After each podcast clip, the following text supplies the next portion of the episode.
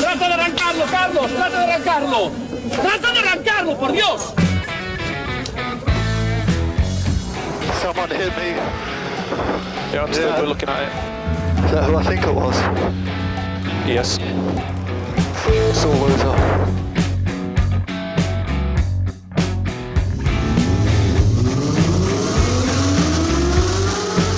Izquierda buena más ojo corta, se cierra poco.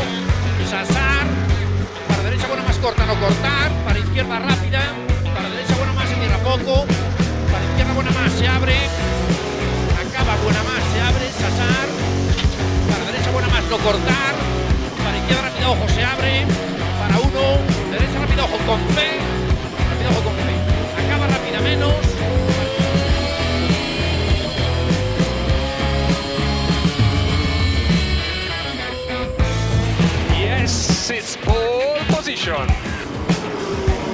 Yes!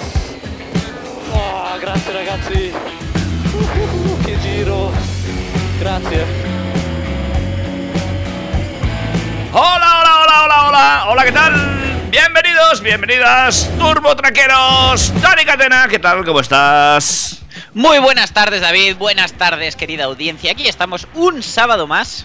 Eh, ya metidos en este mes de marzo, que ya esto ya empieza a pintar diferente. Ya queda poco para que me cambien la hora. A mi madre que me está escuchando, sí estoy esperando a que cambien la hora para que me cambie el humor. ¿Sí te cambia el humor con el cambio de hora? Sí, sí, sí. Con este, con el de octubre no. Bueno, con el de octubre también me cambia el humor, pero Pa, pa mal. pa- pa mal. es cierto, es cierto, ¿eh? que estás tirando ya el día y es cierto también que, eh, hombre, comparado con la semana pasada, fíjate el tiempo hoy. ¿eh? La semana pasada estábamos a 0 grados y hoy casi a 20. ¡Qué alegría! No pasa nada, eh, somos capaces de superar abanicos térmicos así o mayores incluso. Ah. ¿Y, y, y qué tal la semana sobre ruedas, David? bueno, boom. ¿Se te ha pasado volando como el helicóptero de la DGT? ¿Qué, qué va? Lo mío ha sido prácticamente de estrellar, como el mismo. pero, pero, pero sin, sin opiáceos de por medio. Ah, te iba a decir, el nivel de sustancias. No, bueno, no, mejor, no. mejor, mejor, mejor. Eh, ¿Dónde nos podéis escuchar eh, de- conduciendo o de manera segura eh, consumiendo sustancias en vuestra casa o como vosotros queráis sin poner en peligro la vida de nadie? Es en nuestros podcasts. Sí, señor, porque estamos prácticamente en todos los agregadores del mundo mundial. No tienes más que teclear ahí en tu agregador favorito TurboTrack y ahí saldrán eh, las cinco temporadas que llevamos ya. Cinco, ¿eh? Cinco Es que temporadas. Este, este es el programa 21 de la quinta temporada, o sea, Qué barbaridad. Así que... Telita, ya veremos a ver si, si la temporada que viene nos renuevan, porque claro, estamos subiendo el caché y el amancio de, de track, pues no sé yo si está dispuesto a soltar tanta gallina. Ah. Pero bueno, lo que os decía, tenemos podcast, tenemos vías de comunicación, porque sí, podéis hablar con nosotros, aunque solo nos oigáis. Claro que sí, podéis hacerlo a través de, por ejemplo, el correo electrónico cuyo dominio hemos renovado, info arroba turbotrack.es. Por supuesto, siempre estaremos dispuestos a atenderos o a ignoraros incluso en nuestro Instagram, que es arroba turbotrackfm. También estamos en el cara al libro. Eh, búscanos, somos los del logo chulo. Y eh, algún día tendremos que hacer la prueba de preguntarle a ChatGPT a ver qué sabe de nosotros. Oye, buah, pues es buena idea. Venga, luego, luego, luego, luego, luego que voy a tener un ratico lo hago. Mm, creo que David se va a enganchar a las conversaciones con la inteligencia artificial. Visto que la orgánica es inexistente muchas veces, Pues sí. pues mejor hablar con algo que sea inteligente, aunque de manera artificial. Te vas a, como te enganches ya verás, es que te va a dar más conversación que muchos humanos, ¿eh? No me extraña. Ah. O por lo menos más interesante. Eh, dicho esto, ¿quieres que te cuente de qué vamos a hablar esta semana? Por favor, ilústrame con la escaleta para este programa número 21, temporada 5 de Turbo Track. Eh, empezamos en las escaleras de la DGT, como siempre, donde eh, estrenamos multas y alguna otra se endurece. Bueno, venga, pues no a vuelta del tuerca al código de circulación. ¿Qué más? Eh, pues ya que estamos, mm, ¿cómo dejarlo pasar? Lo del helicóptero. es que cada noticia que va saliendo sobre el tema es fantasía pura. Es verdad, es, verdad. es- yo, vamos, salió una peli de aquí, por no decir una serie. Es verdad. Eh, de, de donde también va a salir una serie, no con pocas temporadas, es con el veto a los combustibles de combustión en 2035, que ha dado otro girito. Sí, sí, otra, esto pinta... Bueno, esto se ve... eh, sí. Venga, más, más. Va, ¿para qué contarte? Eh, ¿Tú crees que han subido los coches con el IPC? ¿Qué va? Para nada. Pues la OCU nos lo cuenta. Eh, y, y hablando de, de eso, pues de pagar más por otras cosas, de que nos roben y de la DGT, mucho cuidado con los ladrones mm, tipificados como ladrones y como delincuentes, porque vamos a hablar de robos. Vale, pues hablaremos de robos. Y eh, pues no sé, a lo mejor damos marcas y modelos y alguno pues se plantea vender el coche. Bueno, no sé. Eh, una más que cae con el efecto dominó que ha provocado Tesla. Y es que Volkswagen ya tiene preparada su respuesta al movimiento de bajada de precios de Tesla. Ah, pues muy interesante. A ver si es verdad y los coches eh, eléctricos se ponen más asequibles aún. Venga, más. Los que van a su bola, pero tampoco han podido sucumbir a la electrificación, eh, son los de Lamborghini. Ya tenemos la mecánica del primer Lamborghini hibridado. Otra fantasía del programa de hoy, seguro. A mí me ha gustado, ti que sí, sí, sí, sí, sí. Y ya son oficiales por fin los datos para Europa del nuevo Hyundai Kona. eh, que salvo que se les vaya la pinza con el precio, ya te adelanto que tiene muy buena pinta. Tiene una pinta espectacular este coche, madre mía. DFSK, o como dice mi amigo Rubén, de Fecas, eh, lanza en España el 500, que no tiene nada que ver con el Fiat 500, ya que es un sub con pegatina eco y un precio muy interesante. Atentos a los chinos, atentos a los chinos. Atento a cuántos son, Lollito, nos cuesta decirle adiós, pero parece que no hay vuelta atrás. El GR86 de Toyota nos dice adiós. Oh, oh, oh. Y si nos queda tiempo es que no he querido saturar hoy el, el sumario del programa. Eh, puede ser que hablemos del carnet de conducir a los 17 años, Venga, vale. que esta es otra fantasía. Pues de todo eso y de mucho más vamos a hablar en el Turbo Track de hoy. Ya sabes que tenemos las vías de comunicación abiertas, incluida esta. 608-335-125. Y mientras la apuntas en el teléfono y te aposentas tranquilamente para escuchar Turbo Track, nos agarramos a un temazo. ¿Te va bien? Venga, me va perfecto. Turbo, Track. Ahora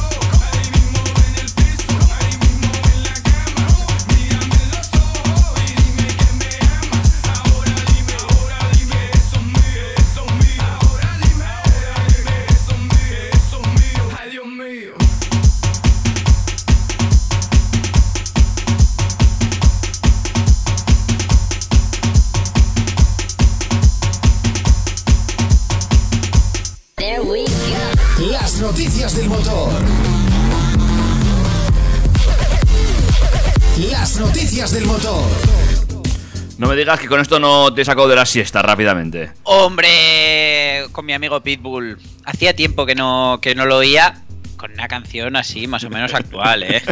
Porque me he hecho una playlist que mira, igual algún, algún día la hago hasta pública. Lo que pasa es que me da esta vergüenza. Solo tenía un requisito. Y es que todas las canciones que contaran en ella me las supiera de pe a pa. Bueno. Y hay canciones de Pitbull, aviso. en fin. Como quiero que me sigáis escuchando en formato podcast, no os contamino más con mis gustos musicales extraños y empiezo a hablaros de las nuevas multas de la DGT. No iba a ser Pitbull el único que tuviera estrenos. A ver, cuéntanos los estrenos de la DGT en el. mm, eh, En el plano. En el metaverso no, en, en el, en el verso real. Eso es, en, en el, en el plano. ¿Cómo decirlo? En el plano. Ay, no me sale la palabra. Eh, Chico, desde que hablas con ChatGPT ya no sabes hablar con los humanos. Ay, de verdad, cómo soy. Oh. Bueno, venga, en el plano multón. Eh, eh, pues bueno, hace poco ha comenzado la primera campaña especial de vigilancia del año de la DGT. Los principales puntos que se vigilarán en este periodo son sistemas de seguridad clave en cualquier vehículo, el cinturón de seguridad y los sistemas de retención infantil. Ujú. Estos dos elementos son, sin lugar a duda, los más importantes para asegurar la seguridad, valga la redundancia, e integridad física de los ocupantes de un vehículo. Aunque puede parecer una locura que hoy en día siga habiendo personas que no empleen correctamente los cinturones de seguridad, creo que no es tanto lo que sucede con los sistemas de retención infantil. Y parece que la DGT tiene razones más que suficientes para endurecer esa vigilancia. Esto se debe a que en 2022 142 de los fallecidos en carretera no llevaban el cinturón de seguridad. Eh, esta cifra supone un 25% de las víctimas, un dato bastante preocupante, teniendo en cuenta que la necesidad de, usar estos dispositivos de seguridad se enseña a la población desde el colegio. Aunque, bueno, el tema de los colegios, los autobuses escolares y los niños eh, también da para un libro. ¿Sabes que he hecho esta semana la matrícula del niño del colegio? Ahí va, ¿no? Pues sí, y he elegido colegio descartando uno porque el autobús era obligatorio. Y no veo yo, eh, no me convencía eh, que un niño de tres años cogiera todos los días un autobús eh, con un cinturón que no estaba seguro de si se lo iban a poner o no y sin su sistema de retención adecuado. Oye, que yo fui al colegio en autobús y he sobrevivido, ¿eh? Eh, ya sí, también irías dormido en los pies de tu hermano en el coche, pero no quiere decir que en este siglo haya que hacerlo. Bueno, como os contaba, este tipo de negligencia ha producido muchas muertes y ahora se convierte en un acto aún más temerario debido a las nuevas multas que se le podrán aplicar a aquellos que no los utilicen. Es que desde la llegada de la última reforma de la Ley de Tráfico y Seguridad Vial, presente ya en todos los programas de TurboTrack, llevar el cinturón desabrochado o no emplear una silla infantil supondrá, además de una multa de 200 euros, la retirada de 4 puntos del carnet. Ole. Así que prepararos porque, vamos, yo lo que veo por ahí, alguno no tiene puntos para llevar una semana a sus hijos al colegio. Vale, eh, a mí me parece bien este, esta medida, no te digo que no. No, es que hay que concienciarse. O sea, yo no entiendo cómo en 2023. Vale, eh, a lo mejor el tema de los sistemas de retención infantil eh, necesita una formación, depende mucho de las características físicas del niño. Pero no entiendo que un adulto no use el cinturón. Ya, ya, es una cosa muy, muy peculiar. Y dado que los datos están ahí, has dicho que han sido ciento. ¿Cuántos, cuántos han dicho? 147 Eh. que representan el 25% de las víctimas. O sea, es que no es ninguna tontería. O sea, es de repente te dicen, mira, puedes evitar el 25% de las víctimas. Solo tienes que hacer esto. No sé, yo...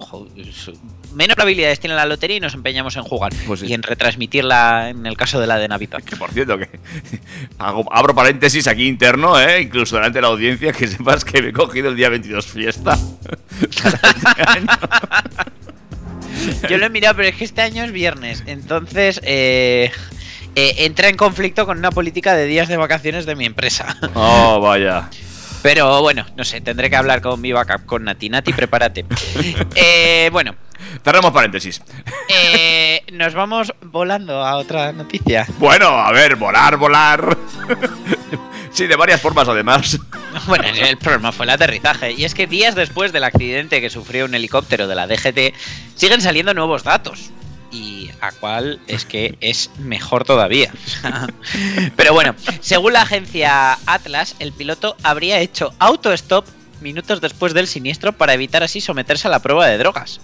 Los hechos se remontan al domingo cuando el piloto del helicóptero en el que viajaba junto a otras dos personas parece ser, porque eh, se confirmó que iba el operador de cámara, pero ahora se comenta que hubo una tercera persona que no debía viajar en el helicóptero porque era, era- estaba homologado para dos o algo así. Pero bueno, eh, estaban intentando cazar a un motorista y eh, terminó estrellándose contra el suelo. Acto seguido, abandonó el lugar del siniestro, dejando al operador de cámara allí solo.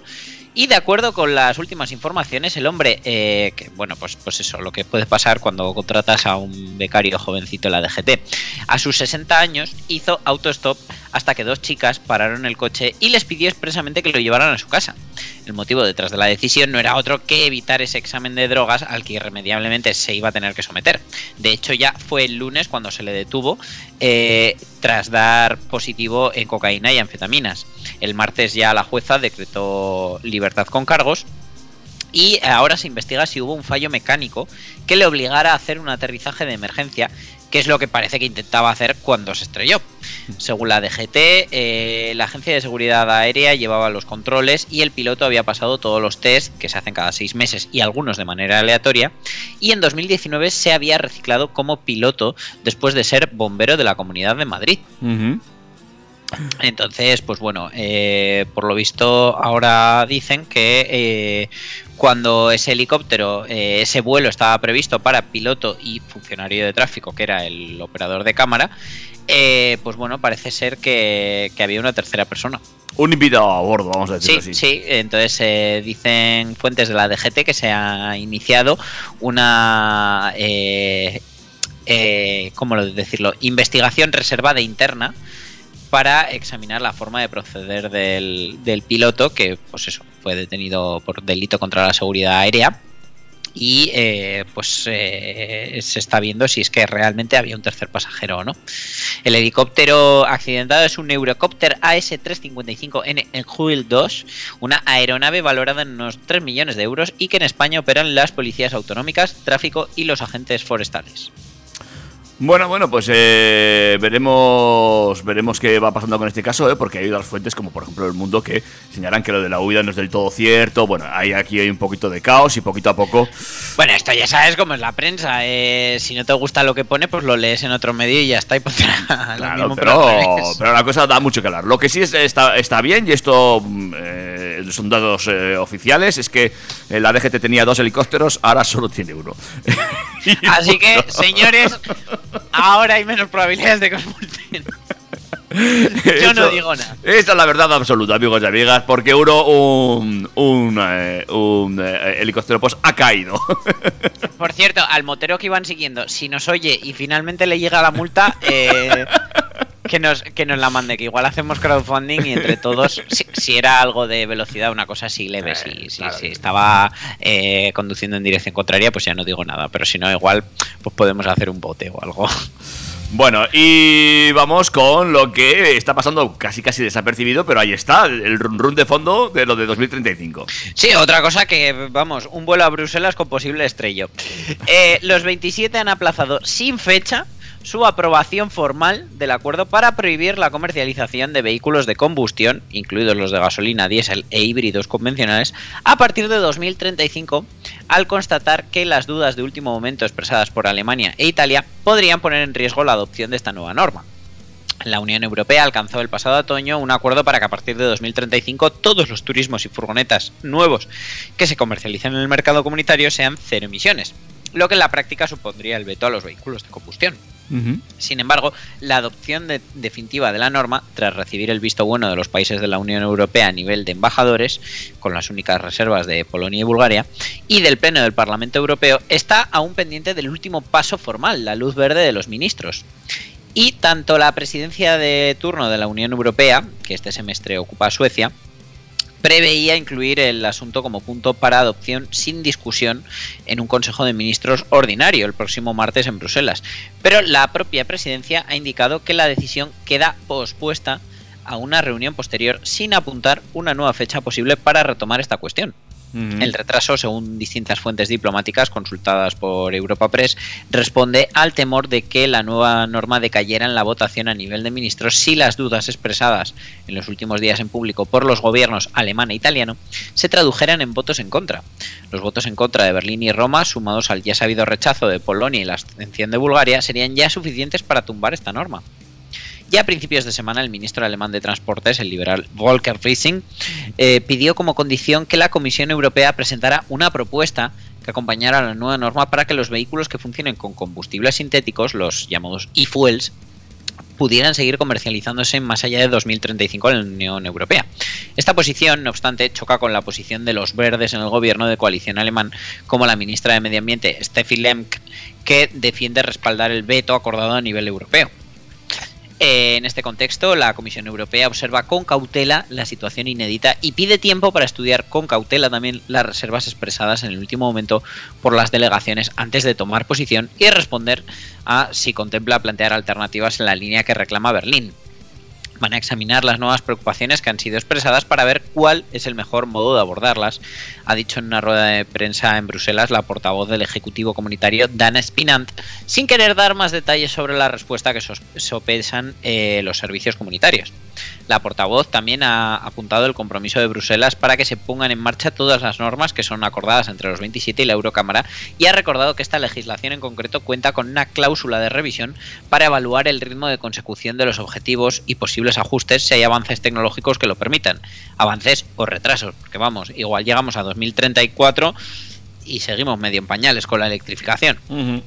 En este contexto, la presidenta de la Comisión, la conservadora alemana Ursula von der Leyen, se verá este domingo con el canciller alemán Olaf Scholz, tendrá nariz de zanahoria, en el marco de un encuentro informal con el gobierno alemán en el Palacio de Messberg, que desde el Ejecutivo Comunitario recalcan que estaba previsto desde hace tiempo y no aclaran si se aprovechará para abordar esta crisis. Seguro que lo hablan aunque sea en bajito.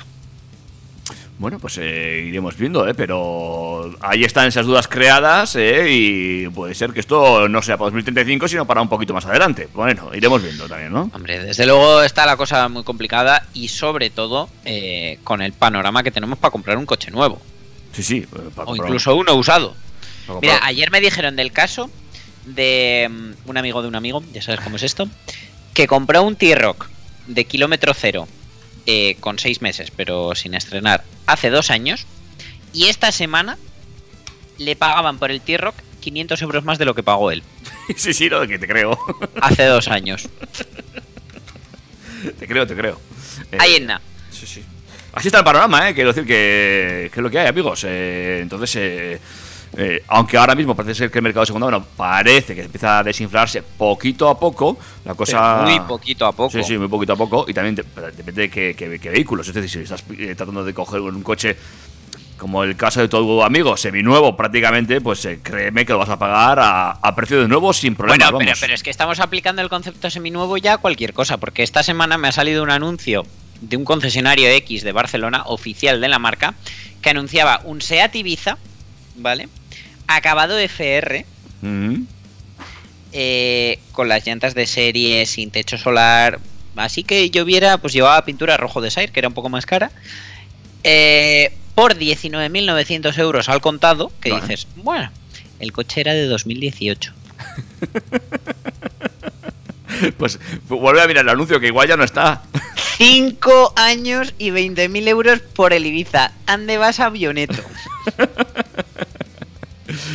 Así está, así está, amigos, el, el- el- el tema. Pero claro, eh, es que eh, esto viene al hilo de la siguiente noticia.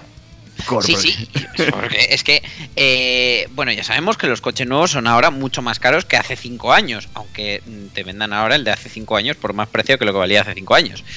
Y que, pues parece ser que han subido un poquito por encima del IPC. Y es que eh, los coches han subido como un 40%, mientras que el IPC de ese mismo periodo ha sido del 15,3%, que ya está bien. Además de la inflación, las penalizaciones por emisiones de CO2 de la Unión Europea, la crisis de los microchips, el mayor equipamiento, la mayor complejidad, pues bueno, eh, todo hace que, que forme parte de, de esa subida.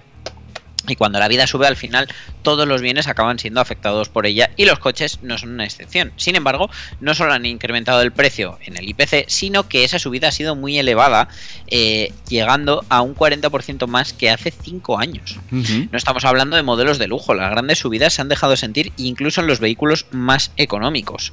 Eh, vamos a comparar el precio de los coches más baratos en 2018 y en la actualidad, tomando el precio mínimo con el descuento oficial de la versión más barata de cada modelo. Eh, ya en 2018 eh, el Dacia Sandero valía 8.035 euros. ¿Vale? Con todos sus descuentos, financiación, para golpes negros, lo que quieras. Claro, ahora te encuentras en 2023 con un modelo nuevo que lleva asistente de cambio involuntario de carril y radar frontal de serie, que tiene la plataforma de un Clio 15 años más moderno, y de esos 8.035 pasamos a 13.040 euros.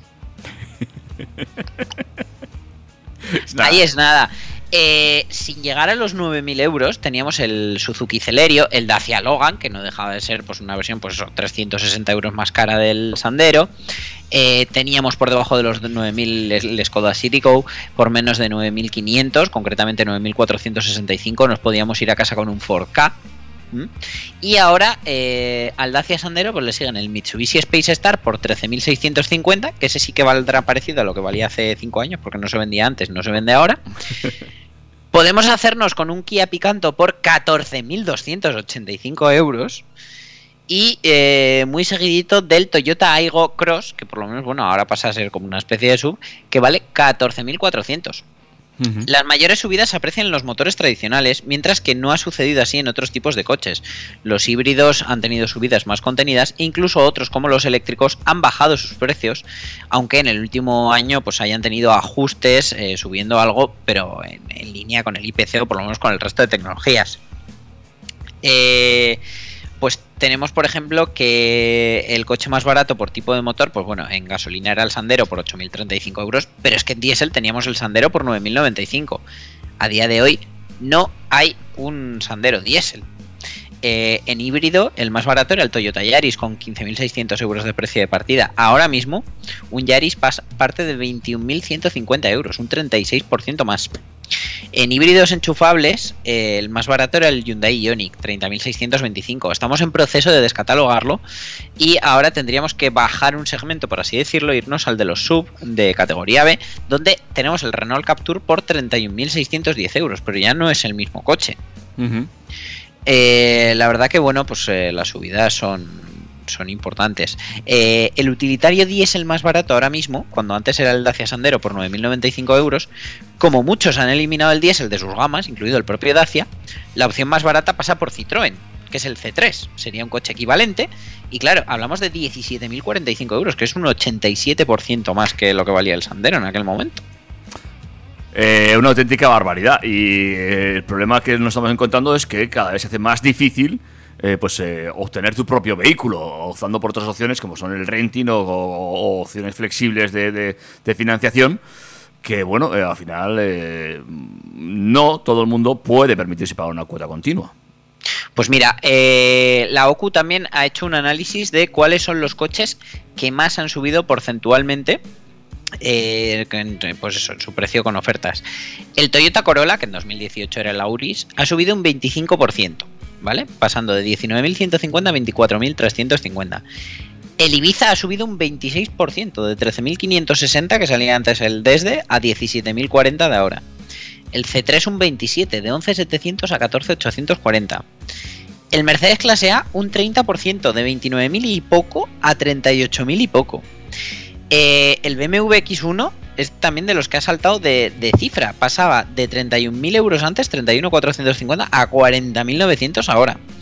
El Fiat 500, ese 580, que, que, era prácticamente uno de los coches más baratos del mercado, ahora no te lo llevas por menos de 16.500 euros cuando antes, cuando antes eran 12.500. El Sportage, que sí, que ha sufrido un cambio de generación y tal, ha subido un 37%, de 20.700 a 28.400. Eh, en línea del Q3 que ha subido un 39, el Captura ha subido un 40, el Tucson un 41. Muy loco lo del Corsa, que antes arrancaba en 11.330 euros y ahora en 17.100. Eh, loquísimo lo del Tiguan y lo siguen vendiendo como si no costara, que ha subido un 51%. Uh -huh.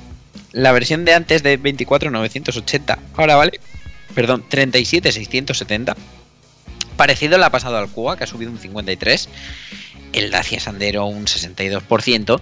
Y el Peugeot 208 se lleva la palma con un 64%. Y es que la versión que antes valía 10.110 euros, ahora vale 16.590. Una barbaridad, una barbaridad. Eh, hay que tener en cuenta que bueno es, es, la comparación de la versión más barata de cada modelo. En algunos casos ha cambiado el motor y en casi todos el equipamiento básico, pero eh, es que es una locura. Sí que es cierto que en, hay modelos eh, con un mayor aumento de precio en los que la diferencia se debe en casi todos los casos a que se ha lanzado un nuevo modelo. Pues el Tucson, el Sportage, son coches que han cambiado una barbaridad. Pero es que el 208 de 2018 es el mismo que el de 2023 y ha subido un 64%. Es que es, es, es muy loco. Una locura, la cosa eh, para comprarse un coche se está complicando mucho. Está complicando y encima eso, o sea, te, puedes decidir, puedes hacer el desembolso y tu coche te llegará en el año 3000. Así es, así es. Y luego eh, también depende de algunas marcas que incluso están eh, volcando las subidas en la gente que compra el coche. Bueno, cosas muy locas, muy locas. Eh, atentos, eh, pues, eh, porque por ahí van los tiros y de momento ya vemos que parece ser que el mercado automovilístico, pues también para esta deceleración de la subida de precios también le va a costar un poquito. Venga, hacemos un break musical y vamos con el siguiente bloque de tres noticias. Vamos a hacer un break musical, sobre todo para descontaminar la mente después de esta subida de, de precio. Y eh, seguimos con más cosas aquí, amigos y amigas, en TurboTrack. Muy bien. Turbo Track. Hacía tanto que no me decías que bien te queda ese jersey. Llevaba tanto tiempo ausente que sin querer me olvidé de cómo se sentía un corazón latiendo flor de piel. Demasiado tiempo sin perder la cabeza, demasiado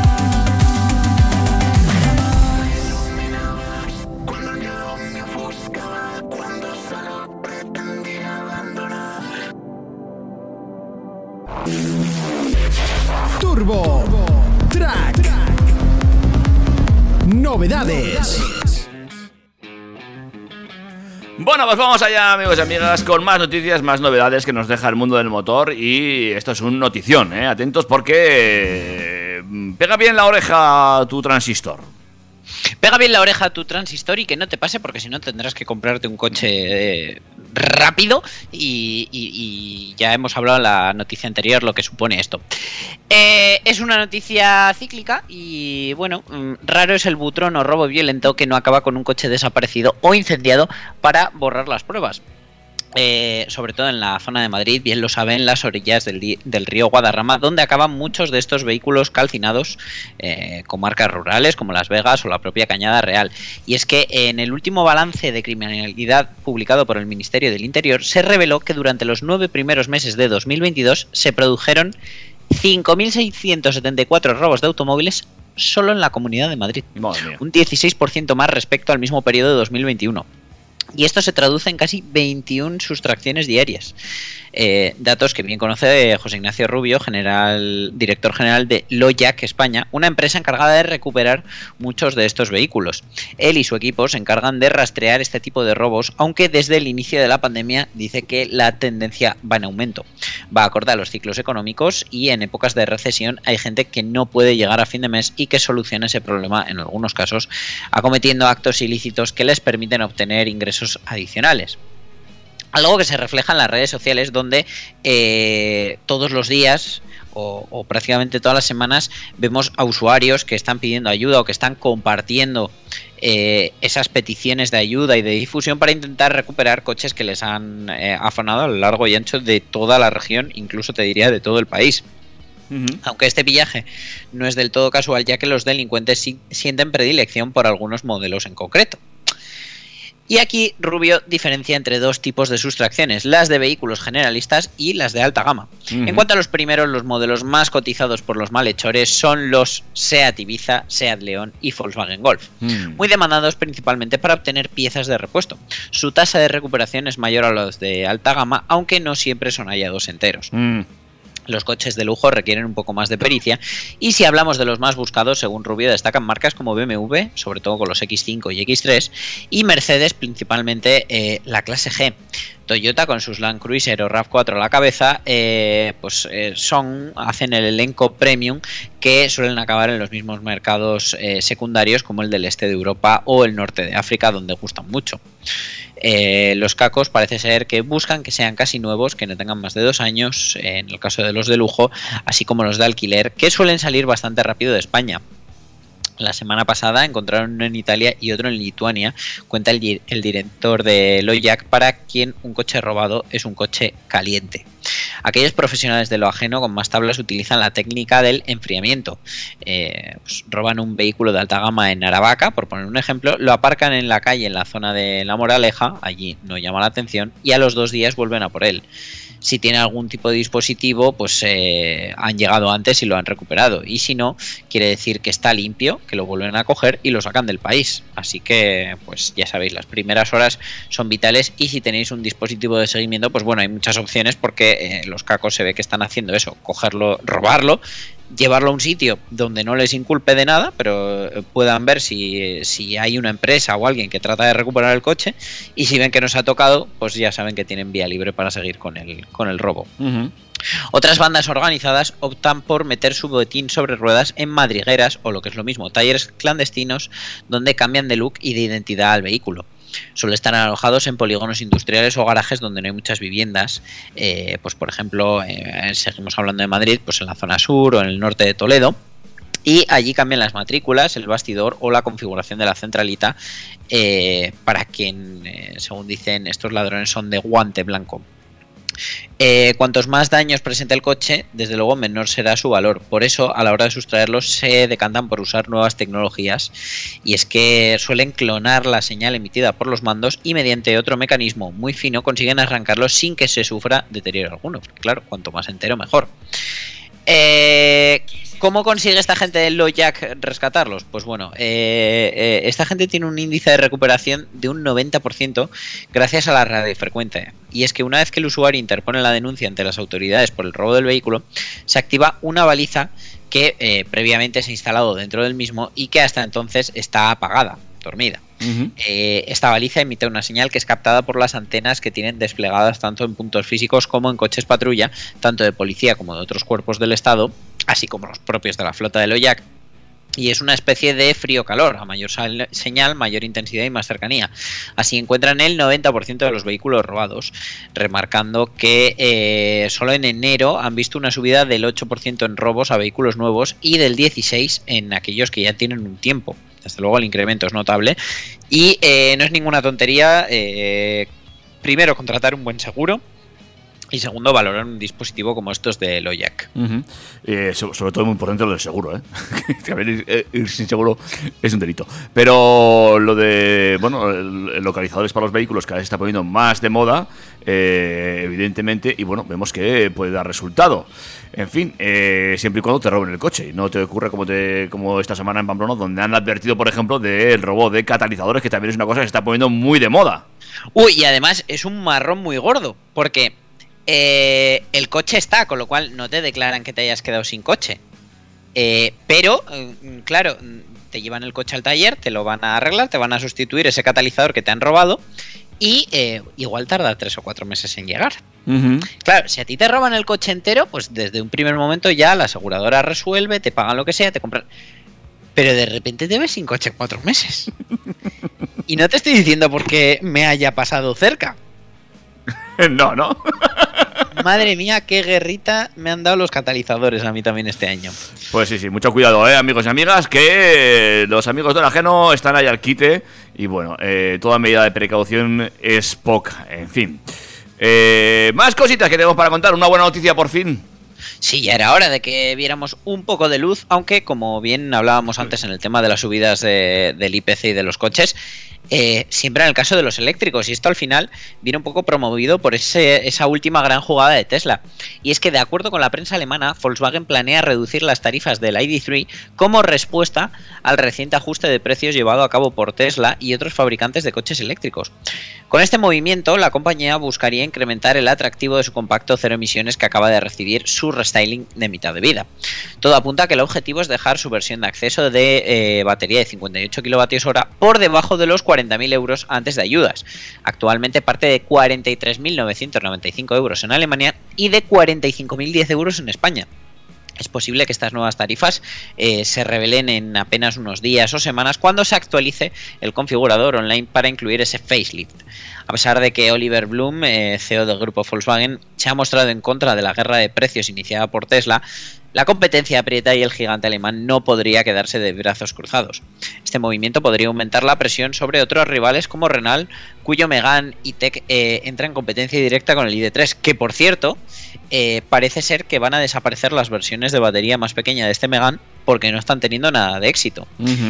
Digo yo que a lo mejor tiene algo que ver que de serie vienen eh, sin cargador de corriente continua, es decir, son coches que no sirven para viajar porque no tienen carga rápida. Hay una opción, pero al final ya te metes prácticamente en el precio de mayor batería, entonces es absurdo. Pero bueno, volvemos al ID3. Tenemos que tener en cuenta que a día de hoy un Tesla Model 3 cuesta 45.970 euros, es decir, 960 euros más que un ID3 Entry. Eh, teniendo una categoría superior, eh, ofreciendo más autonomía, unas prestaciones superiores y un consumo inferior. Entonces, pues bueno, eh, este renovado ID3 que tiene un diseño exterior ligeramente remozado, como ya dij- dijimos la semana pasada, y un habitáculo con unos acabados eh, mucho más cuidados que la versión anterior, pues tiene que ponerse las pilas también en cuanto a precio para poder eh, competir contra esos precios de Tesla. Recordemos además que bueno, pues también han actualizado el sistema de infoentretenimiento, que ahora tiene pantalla de 12 pulgadas de serie, eh, lleva las functions on demand de equipamientos como el navegador o el climatizador Bizona que se pueden activar tras la compra del vehículo siguiendo un modelo de suscripción mensual o anual.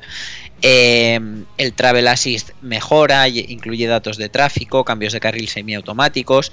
El Park Assist Plus tiene función memoria, de manera que puede desandar el camino que han dado para entrar en un parking. Tiene planificador inteligente de rutas eléctricas que por fin eh, era hora.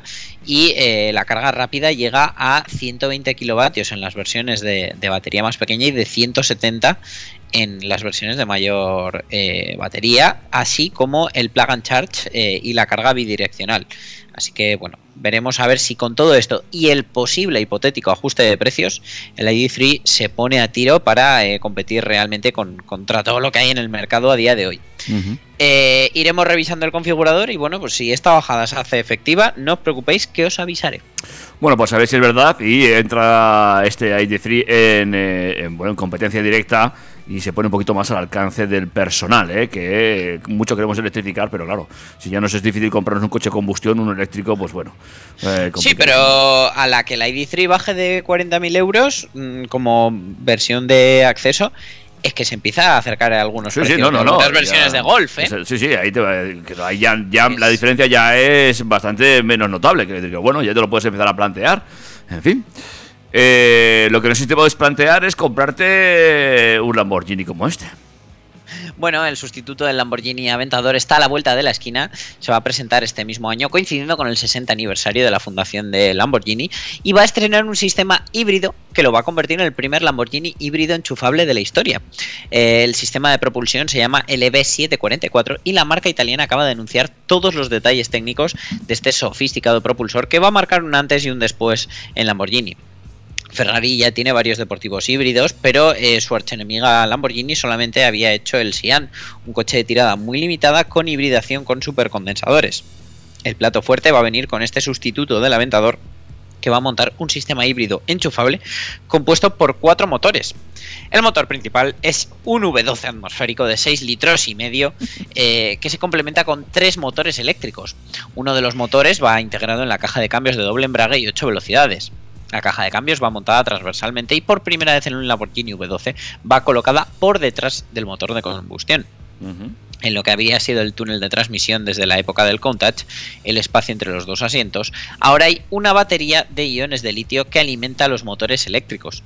Convenientemente integrada en el monocasco de fibra de carbono, la batería permite circular en modo completamente eléctrico. Eh, viendo ya el sistema por partes, pues vemos que han mantenido ese motor V12 atmosférico, una mecánica que les ha caracterizado desde sus inicios, y se trata de un motor nuevo con 6 litros y medio, como ya os decía, 6,5 litros, que va colocado longitudinalmente y tiene 825 caballos de potencia a 9.200 revoluciones. El par máximo se alcanza eh, a las 6.750 vueltas, donde tenemos 725 newtons metro par. Eh, es el motor 12 cilindros más potente en la historia de Lamborghini, para lo cual se han hecho una serie de mejoras. Se han rediseñado conductos de admisión, se ha optimizado la combustión, se ha aumentado la relación de compresión y eh, se ha puesto especial atención a la banda sonora del motor para mantener un sonido melodioso a bajas vueltas y un crescendo armonioso conforme sube. Qué bonito. También es el que tiene una mayor potencia específica, 128 caballos por litro, y el más ligero, ya que pesa 218 kilos, que son 17 menos que los del Aventador. La caja de cambios, que es el centro neurálgico de esta motorización híbrida enchufable, eh, es de doble embrague con 8 velocidades y, como os decíamos, está colocada transversalmente detrás del motor para dejar espacio en el túnel que ahora aloja la batería de alta tensión. Eh, pues bueno, eh, en los 60 años de historia de Lamborghini, solo dos modelos con motor V12 han equipado una caja de cambios trasera transversal. El Miura, que también llevaba el motor en posición transversal, y el Essenza SCV12, un modelo enfocado a circuito. La caja de cambios ha sido desarrollada y diseñada en su totalidad por Lamborghini, eh, empleando un doble embrague húmedo y ofreciendo cambios de marcha rápidos al mismo tiempo que la octava marcha ayuda a mejorar el consumo de combustible a velocidad de crucero. Incluye también una función que al frenar reduce varias marchas de una tacada si se mantiene pulsada la leva izquierda. En comparación con la caja de cambios de doble embrague del Huracán, esta nueva es más ligera y más rápida pesa 193 kilos, eh, que es bastante reducido teniendo en cuenta sus características y que lleva integrado un motor eléctrico. Eh, además también es bastante compacta. Y luego ya los motores eléctricos, porque son tres, uno en el eje trasero, dos en el delantero. El motor eléctrico trasero entrega 110 kilovatios, unos 150 caballos y 150 Nm de par máximo, y va situado en la caja de cambios y puede funcionar de varias maneras, como motor de arranque y generador para el motor de combustión, eh, como suministrador de energía de los motores eléctricos delanteros a través de la batería de alta tensión y como motor impulsor para las ruedas traseras cuando se circula en modo 100% eléctrico.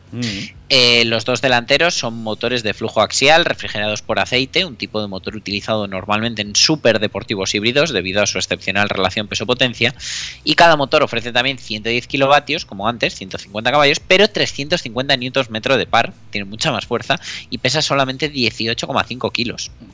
La batería, eh, pues bueno, es una batería de 3,8 kilovatios hora de capacidad.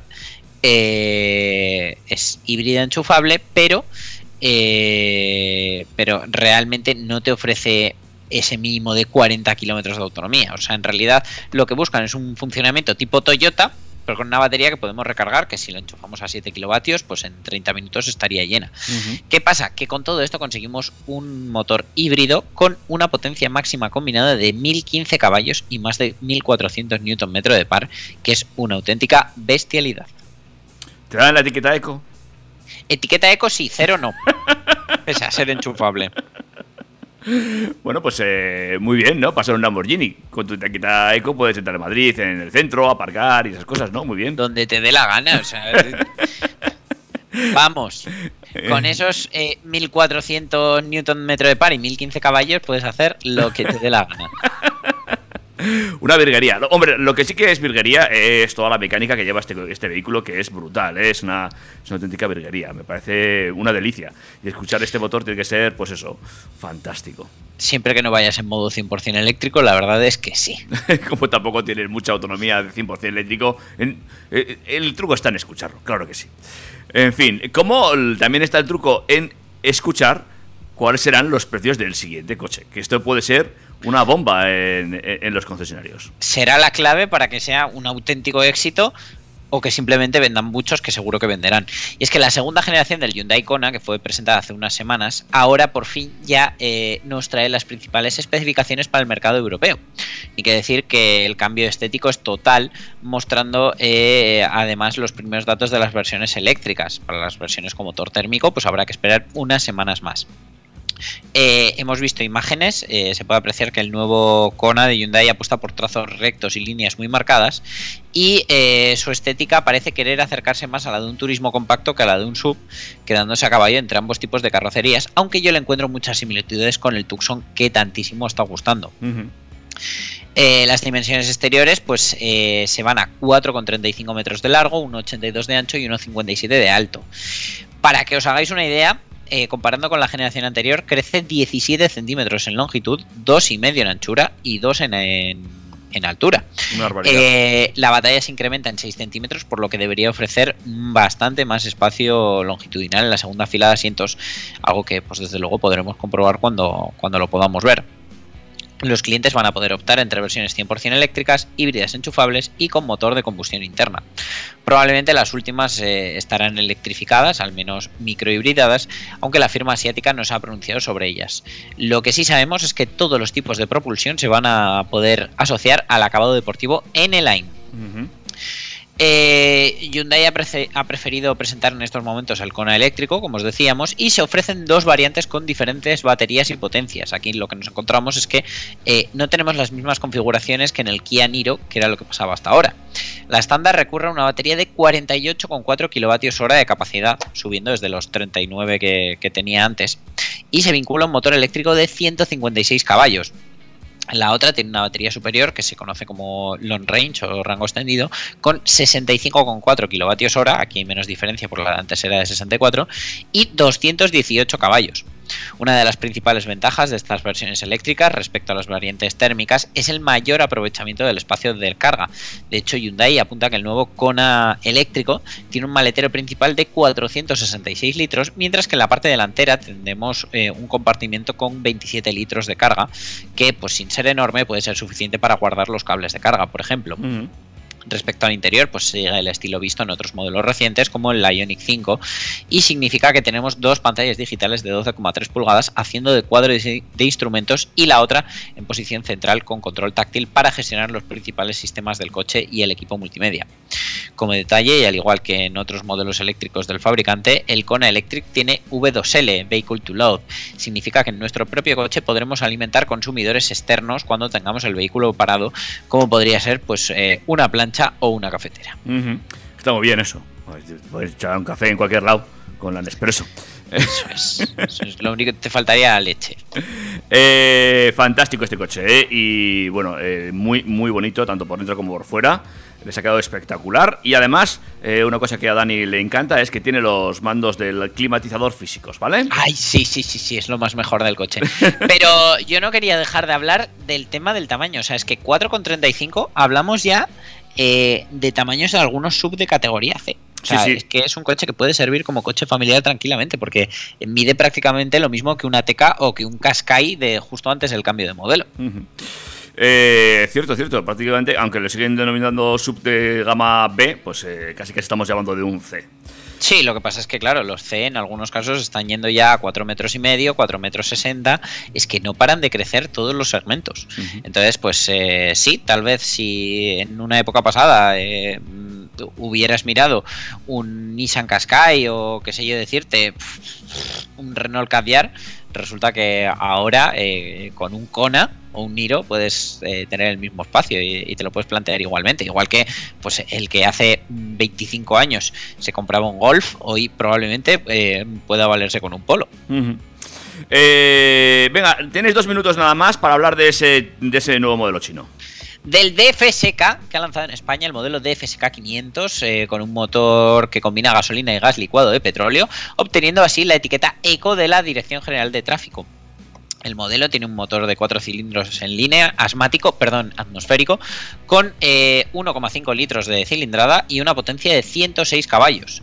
Eh, pues bueno, es una mm, mecánica muy sencilla, muy fácil de mantener, con etiqueta eco, con una autonomía combinada que va más allá de los 1100 kilómetros si llenamos ambos depósitos, y eh, con una velocidad máxima de 165 kilómetros por hora, con una aceleración de 0 a 100 en solo 8,9 segundos, lo cual nos indica que las marchas son bastante cortas.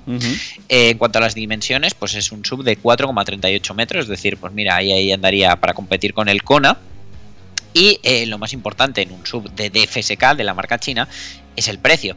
Tenemos cuatro versiones, Luxury, Luxury Eco, Intelligent e Intelligent Eco, y el precio de salida de la gama va de los 18.495 euros del Luxury, llegando hasta los 22.719 del Intelligent Eco. Bastante bien, ¿eh? Así rápido te ha quedado muy bien. Eh, nada, si es que no nos queda tiempo ya más que para emplazar a los oyentes a escucharnos la próxima semana. Sí, eh, y a no comprar un Toyota GR86 porque 136 días después de su lanzamiento eh, lo han retirado del mercado. Ay, qué penita. O sea, ya no hay más, ¿no? Seguro. Mm, parece ser que no. Desde Ah. luego eh, los hemos perdido. Si encuentras uno a la venta, mm, cómpratelo, que, que es una buena opción. Atentos a todos el personal que siempre se queda rezagado y luego, ay, correr a ver si encuentra un concesionario tiene alguno escondido. Venga. Ahí los últimos no suelen ser los primeros. Bueno, David, ha sido un placer. Nos escuchamos en los podcasts, nos vemos en las redes sociales, si te parece bien. Claro que sí. Nos escuchamos la semana que viene y cuando quieras en el podcast. Y aquí en el 101.6 de la FM, en Track FM. Cuídate mucho. Un abrazo. Adiós. Macho, yo no sé tú, pero yo me lo he pasado muy bien, macho.